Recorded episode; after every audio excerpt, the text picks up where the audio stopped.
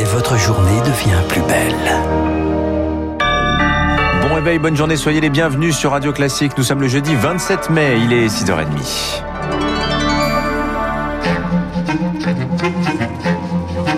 6h30, 9h, la matinale de Radio Classique avec Dimitri Pavlenko. Et à la une ce matin, alors que la décrue continue dans nos hôpitaux concernant le coronavirus, l'inquiétude persiste et même s'accroît euh, concernant le variant indien. La région de Melbourne en Australie, Augustin Lefebvre vient d'annoncer un reconfinement immédiat. Un variant doublement mutant, particulièrement contagieux, présent dans 53 pays. Il circule notamment en Grande-Bretagne. La France a donc décidé hier soir d'imposer un isolement obligatoire à partir de lundi aux voyageurs qui arrivent du Royaume-Uni. L'Allemagne a pris des mesures similaires il y a une semaine. L'Angleterre avait choisi d'espacer les deux doses de vaccin au-delà des recommandations. Ça lui a permis d'injecter rapidement une première dose à une grande partie de ses citoyens. Mais, Rémi Pfister, cette stratégie est en train de se retourner contre le pays. Ce qui inquiète les médecins britanniques, c'est que leur stratégie vaccinale se heurte au variant indien. Près de la moitié de la population a reçu une première injection, mais le délai est de 12 semaines avant la deuxième. Durant ce laps de temps, AstraZeneca ne serait efficace qu'à 30% contre le variant indien, de quoi lui permettre de circuler massivement selon l'immunologue Eric Billy. La protection va, va chuter et donc il va falloir donner la deuxième dose rapidement. Euh, ça va être un peu un challenge pour l'Angleterre et je pense qu'ils ne veulent pas repartir sur une vague qui serait uniquement basée sur un variant indien qui semble quand même pas mal toucher les enfants et qui pourrait effectivement avoir un échappement euh, vaccinal fort. Le variant indien représente plus de la moitié des 2000 contaminations quotidiennes et touche surtout les 10-19 ans. Le Royaume-Uni confine les quartiers où il a été détecté et prépare la vaccination des jeunes. Mais il y a de quoi être beaucoup plus inquiet en France, rappelle le professeur Philippe Frogel. On n'est pas dans la même échelle, 2000 versus 12 000. Et en Angleterre, ils séquencent très largement à Bolton ou dans les endroits où il y a ça. En France, malgré toute l'urgence, on séquence moins qu'il y a 15 jours, il y a trois semaines. On avance euh, les yeux fermés. La France rectifie le tir et prépare des campagnes de séquençage flash de plus en plus nombreuses sur tout le territoire. Si l'Indien est détecté quelque part, l'idée serait de faire comme à Bordeaux, dépister et vacciner massivement en urgence. Vaccination massive à Bordeaux en théorie. En pratique, il y avait 70 rendez-vous au centre éphémère ou verrière.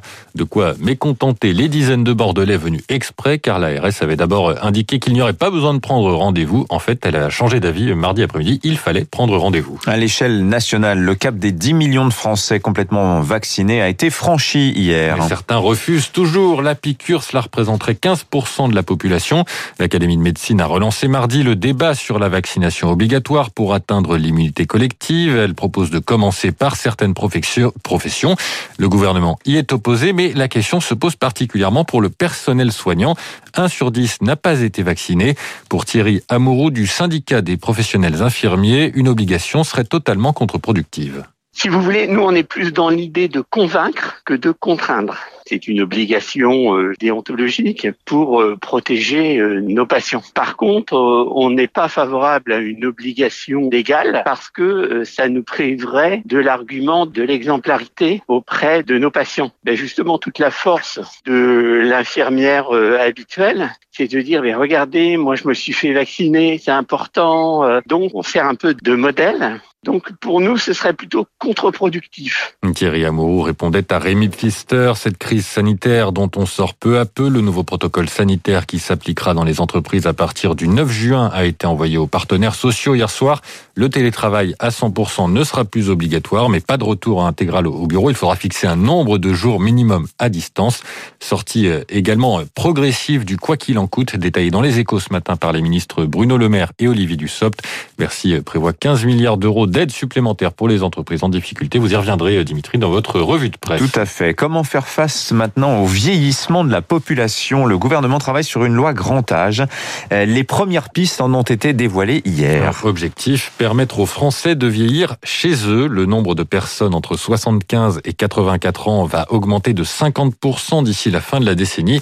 D'après euh, le journal Le Monde qui révèle ces pistes, le texte pourrait arriver au Parlement à l'automne. Ça dépendra de l'Élysée. Amy Vélez, c'est un véritable changement d'approche qui est préconisé. Le maintien le plus possible à domicile, c'est toute la philosophie de ce texte, mais pour cela, il faut d'abord revoir le système d'allocation personnalisée d'autonomie, cette aide dont bénéficient nos aînés dépendants et qui sert à financer une partie de leur accompagnement. Le problème, c'est que cette allocation est aujourd'hui librement fixée par les départements, car ce sont eux qui la versent, et donc, vous l'avez compris, cela crée des inégalités. Alors la réforme envisage un tarif plancher, et l'État pourrait compenser une partie du coût pour les collectivités, selon le journal Le Monde. Autre mesure de la réforme, faire que les EHPAD soient plus ouverts, en clair permettre aux salariés de ces établissements d'apporter des repas ou d'effectuer certains soins aux personnes âgées vivant aux alentours. Mais il faut faire sauter certains verrous juridiques et fiscaux qui dissuadent aujourd'hui les EHPAD de proposer ce type de service. Enfin, la réforme veut favoriser les modes de vie collectifs alternatifs à l'EHPAD. Cela pourrait passer par la cohabitation entre seniors ou alors les habitats intergénérationnels. Émilie euh, Vallès. Emmanuel Macron, lui, va-t-il aujourd'hui présenter des excuses au nom de la France, le président français, et se pose dans une demi-heure au Rwanda. Un premier déplacement lointain pour le chef de l'État depuis le début de la crise sanitaire. 24 heures dans le pays pour tenter de normaliser les relations bilatérales 27 ans après le génocide. Emmanuel Macron se rendra d'abord au mémorial du génocide à Kigali où il doit prononcer un discours. Un rapport d'historien remis au printemps écarte la complicité de la France dans ce drame qui a fait 800 000 morts, mais il accuse le pouvoir de l'époque d'aveuglement envers le gouvernement Hutu, de responsabilités lourdes et accablantes. Les rescapés Tutsi attendent donc des excuses. Parmi eux, Étienne Nsanzi Zama, qui vit désormais en France, où il dirige l'association Ibuka France. Présenter des excuses au nom de la France serait quelque chose de noble. Ça mettrait fin à une longue longue nuit de déni et ça nous permettrait, nous, de marcher la tête haute. Ce que nous disons depuis des années aura été reconnu. Surtout pour des rescapés qui vivent en France et qui savent à quel point ils tiennent à ces deux pays qui sont les leurs. Mot serait vraiment le bienvenu. Un propos recueillis par Marc Tédé. Enfin, un mot de sport pour terminer ce journal. Deux informations concernant le football espagnol. D'abord, un résultat. Les joueurs de Villarreal ont remporté hier soir la Ligue Europa. Après un match nul un partout, ils ont battu les Anglais de Manchester United au tir au but. Les gardiens ont dû tirer 11 tirs à 10.